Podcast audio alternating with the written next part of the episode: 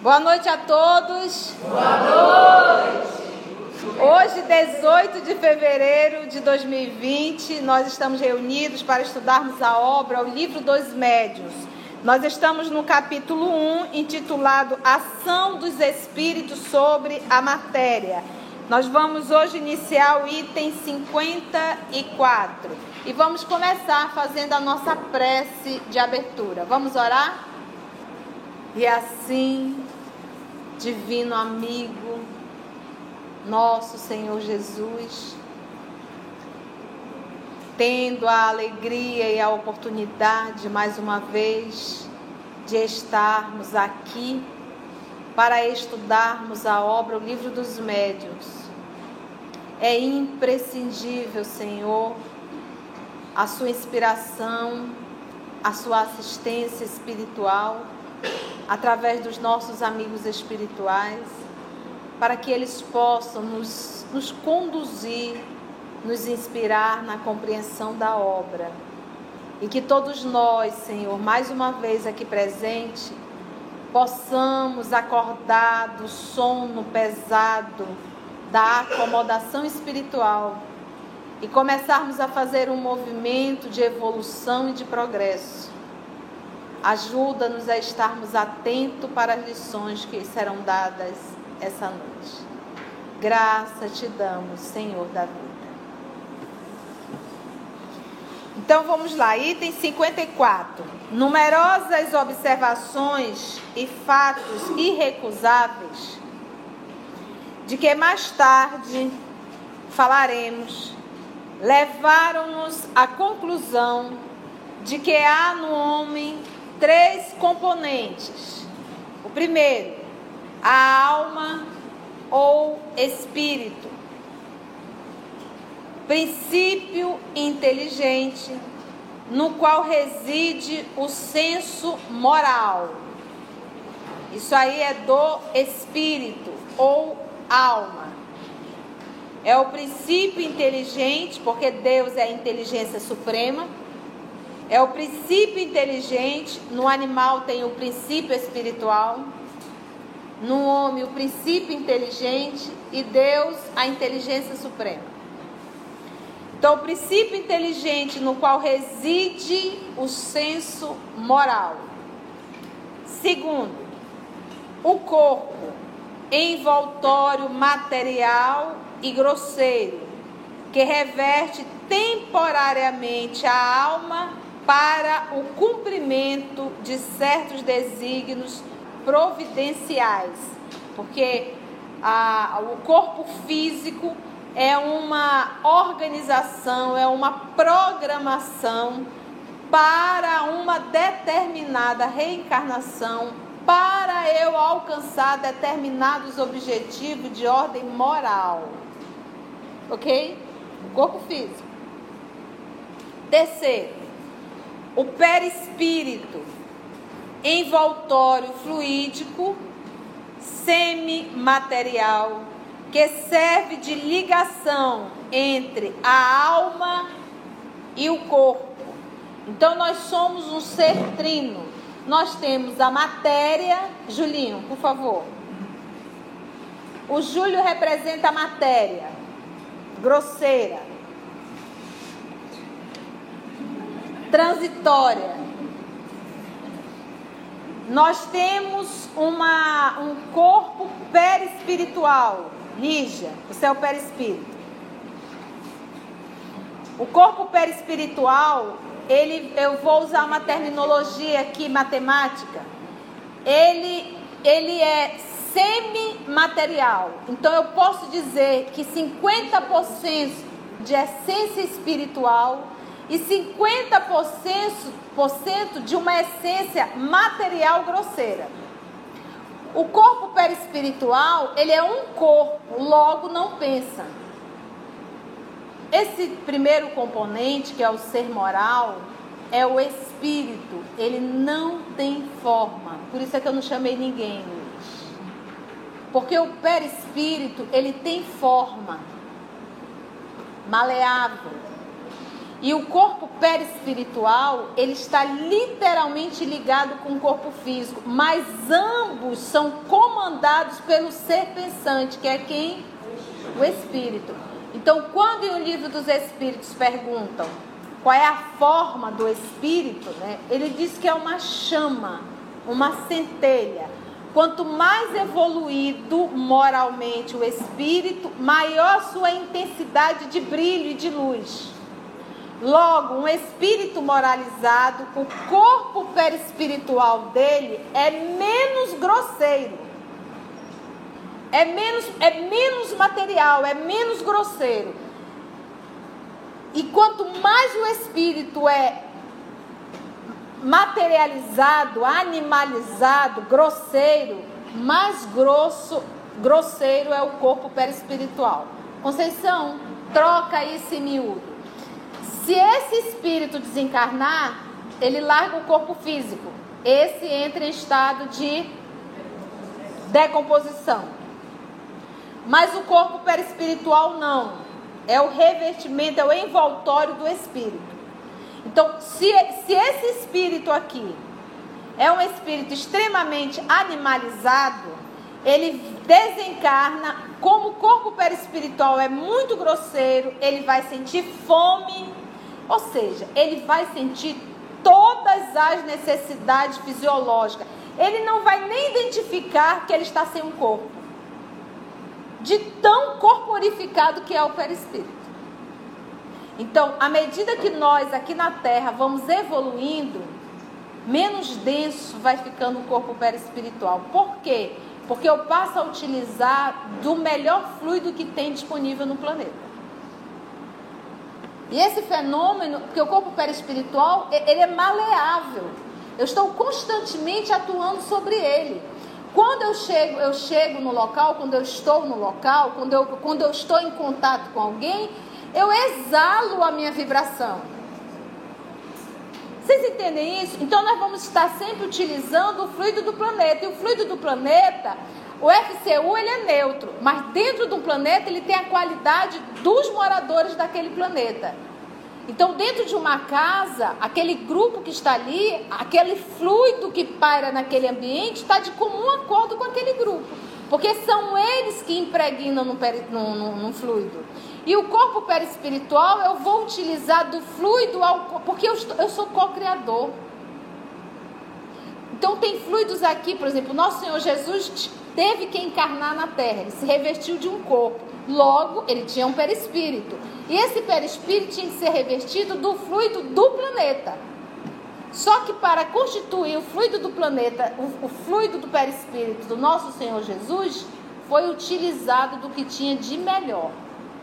Entendeu? Então, o que, que nós queremos aqui falar para vocês? O corpo perispiritual, nós nos preocupamos muito com a aparência física. E devemos. Nós gastamos, às vezes, uma fortuna para puxar aqui, puxar aqui, fazer assim, para não sei para onde. Daqui a pouco ninguém sabe nem quem é. Só que isso daí é transitório, vai para debaixo da terra. E o perispírito? A túnica nupcial. Como é que eu vou me apresentar no mundo espiritual? Botox não tem. Cirurgia plástica não tem. Vocês entenderam? Na verdade, a única, a única pessoa, o único cirurgião plástico, o único pitangui que pode dar jeito no meu corpo perispiritual sou eu. Desde que eu siga as orientações do modelo e guia da humanidade, que é o nosso Senhor Jesus. Então nós temos uma preocupação muito hipócrita apenas com o ato, com, com o estereótipo, com a apresentação física. Mas nós tínhamos também que nos apresentar e nos preocuparmos com a nossa essência. Como é que é o meu corpo perispiritual? Detalhe: quanto mais primitivo, agressivo, violento, materialista, eu vou deformando o meu perispírito. Por isso é que a gente vai estudar nas obras de André Luiz e aparece aqueles espíritos deformados. Porque sentimentos contrários ao amor deformam o perispírito. O espírito que não tem forma, ele não tem como atuar direto no corpo físico. Ele não tem como. Ele precisa de um intermediário. Quem é que tem vontade? É o espírito ou é o corpo? É o espírito. Então o espírito pensa, o espírito cria, mas ele precisa das mãos para realizar. Então ele não tem como atuar direto no corpo. Então o intermediário é quem? O perispírito. Porque o espírito ele é alguma coisa, mas não é absolutamente nada de matéria em relação ao corpo físico, que é feito do fluido cósmico, e muito menos do perispírito, que também é feito do fluido cósmico. Mas ele consegue atuar sobre o perispírito. Existe algum espírito no mundo espiritual sem perispírito? Então, quando você vê ou você ouviu o comentário de uma pessoa que viu um, um, espírito em forma de um demônio, aí você já sabe que é uma mudança no corpo perispiritual.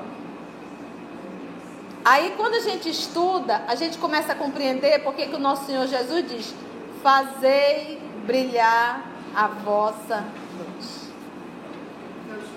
Que é o Espírito. Né? Que para fazer brilhar é conduta moral. Então nós temos a alma ou espírito, que é o princípio inteligente no qual reside o senso moral. Segundo, o corpo, envoltório material e grosseiro, que reveste temporariamente a alma para o cumprimento de certos desígnios providenciais.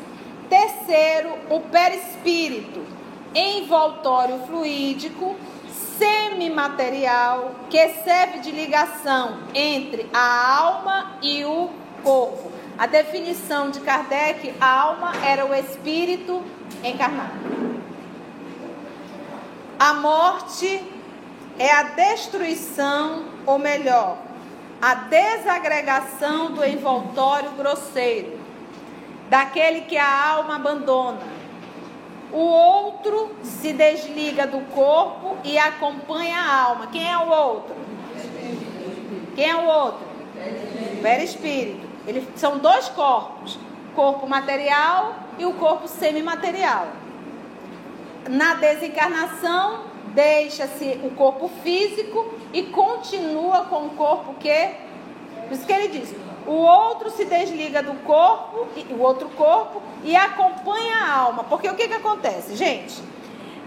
No momento da fecundação, espermatozoide e óvulo, se forma a primeira célula. O espírito reencarnante já está programado, ele já se liga naquela primeira célula e ele, porque quando eu digo espírito se liga, é o perispírito se ligando àquela célula. E o perispírito é um organismo. E é ele que diz a cada célula o que cada célula deve construir. Então você imagina que o perispírito ele vai se ligando célula a célula. Quantos fios você acredita que existe? Quantas células nós temos no corpo? É a quantidade de fios nos ligando. Então, o corpo perispiritual, ele está entranhado, ele está ligado ao corpo físico. No processo da desencarnação, esses laços vão o quê? Afrouxando. Isso falando da morte natural. O suicídio não há isso. Não afrouxou o laço, o laço se rompeu. Nesse rompimento, ele se rompe, porque o espírito não tem mais como atuar no corpo físico, o corpo perispiritual se rompeu, mas é como se existem fios que ligam ele constantemente. Há um rompimento, mas há uma ligação ainda, porque tem vitalidade no organismo. Este último perispírito, embora fluídico, etéreo, vaporoso, invisível para nós em seu estado normal, ele não deixa de ser matéria. embora até o presente não tenhamos podido apoderar-nos dele e submetê-lo à análise. Ninguém pode ainda fazer isso, pegar o corpo espiritual e submetê-lo à análise. Gente, é por isso que a gente fala, nós aprendemos isso na doutrina. Vamos nos esforçar para viver o evangelho, alimentar o necessário, sexo com respeito, usar a matéria, mas não ser usado pela matéria. Sabe, viver apesar de estar na terra, aprender a se espiritualizar. Porque isso é aperfeiçoar a alma, e isso é aperfeiçoar o corpo perispiritual. Senão a gente desencarna e apesar de estar no mundo espiritual, a gente quer viver uma vida física. Você sabia que tem espíritos que fazem sexo? Tem espíritos que abusam, abusam, abuso sexual no mundo espiritual. Nas obras de André Luiz. Então, isso é o que? É o corpo, é o perispírito. É ainda essa pessoa que, apesar de ser um espírito, se comporta apenas como um animal. É, então, devemos sim fazer esse movimento. Esse segundo envoltório da alma, que é quem? Ou perispírito, ele existe. Pois durante a vida corpórea, ele é o intermediário de todas as sensações que o espírito percebe. Então vamos lá. Eu dou um, um tapão, um tapa no rosto do Júlio, que é o corpo, é a matéria. Logo ele vai sentir, ele vai perceber, se, sentir, vai sentir uma dor física e essa dor física vai provocar nele uma sensação. Vai ser de uma sensação de amor, uma sensação agradável. Que sensação é essa? Dor. Logo o espírito vai registrar, não é a dor, mas a sensação daquela tapa. E isso ele vai gravar. A mesma coisa o sexo. O sexo ele me dá um prazer orgânico, físico. E o espírito registra a sensação. E ele pode se viciar. Porque não é o corpo que é viciado, é o espírito. Eu vou comer, eu como para me manter. E ao, o ato de eu comer, eu tenho uma sensação. E dessa sensação eu posso me apaixonar e querer cada vez comer mais. Logo eu vicio o espírito. Porque lembra que o corpo, ele é neutro. O corpo é uma roupa. Agora, óbvio que, quimicamente falando, se eu começo a utilizar por livre e espontânea vontade, logo o meu organismo registra e quimicamente ele passa a sentir vontade, ele sente necessidade daquela química. Mas quem viciou o corpo foi o espírito. Porque é ele que é o ser moral, é ele que decide tudo. É ele que comanda tudo. Então, o corpo perispiritual, ele é o intermediário.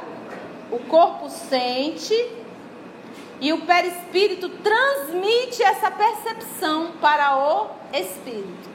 O espírito, lembra que ele é um ser moral, ele não é um ser físico. Não é o gozo, não é a satisfação da alimentação, não é isso. É a sensação que tudo isso provoca nele. Que ele pode vir a se viciar. O rancor, a sexolatria, o glutão, o povo que gosta de comer bastante, pensamentos contrários. Então, tudo que me faz andar contrário a boa nova, ao evangelho, isso deforma minha alma. Nós estamos falando de dois mil anos de evangelho, dois mil e quinhentos anos de Sócrates, três mil e quinhentos anos de Krishna, dois mil e seiscentos, setecentos anos de Buda. Então, a quantidade de enviados e o próprio Cristo veio para nos ensinar. E nós já andamos por todas essas tribos. Então não nos falta mais conhecimento, o que nos falta é bom senso para termos vontade firme de nos tornarmos humanos melhores. Mas toda a humanidade terrícola já tem informação suficiente para viver o evangelho. Nós já temos milênios nisso. Vamos já finalizar. Então ele diz: esse segundo envoltório da alma ou perispírito, ele existe, pois durante a vida corpórea é o intermediário de todas as sensações que o espírito percebe. Olha, o espírito percebe e pelo qual transmite sua vontade. O espírito percebe. A vontade é de quem? É do corpo ou é do espírito? Então, quando o espírito tem vontade, o perispírito vai e realiza no corpo físico. Lembra sempre disso. Perispírito não pensa. Corpo físico não pensa. O ser pensante é o espírito. E o intermediário dos dois é quem? O perispírito. Então, o perispírito ele transmite do corpo para o espírito e o espírito pensa, aciona a vontade e o perispírito vai e realiza com o corpo físico. Ele transmite para o corpo físico. Então, em verdade, o perispírito ele faz essa via de mão dupla. O André conta em uma das obras, realmente me perdoe, mas eu não lembro, mas é interessante porque era uma moça muito bonita, encarnada. E eles foram acompanhar no momento que ela sai do corpo, no momento da emancipação da alma, no momento do sono, ele tomou um susto. Pensa no cão azedo chupando manga azeda no sol quente de Manaus, meio-dia. Ele tomou um susto porque era horrível para o espírito dela. Eu fiquei só pensando, digo, ah, Maria, esse povo que escolhe corpo, hein? Mas se a gente tiver um pouquinho senso aguçado, só um pouquinho, um pouquinho de sensibilidade espiritual, a gente consegue perceber um perispírito deformado. Mesmo estando todo repuxado ou musculoso. Entendeu? Porque a pessoa exala só um pouquinho de sensibilidade. E a gente vê às vezes pessoas de um corpo físico não lá muito dos padrões do que a sociedade nos coloca, mas a pessoa exala uma beleza que você não consegue compreender. Aliás, conseguimos. Então é o estado dessa alma, é o estado espiritual. Vamos parar aí? Nós vamos ficar nesse esse segundo envoltório, tá? Nós vamos repetir esse item aí, para que fique bem porque para entendermos mediunidade, é indispensável compreendermos perispírito. Beijo no coração, até a nossa próximo estudo.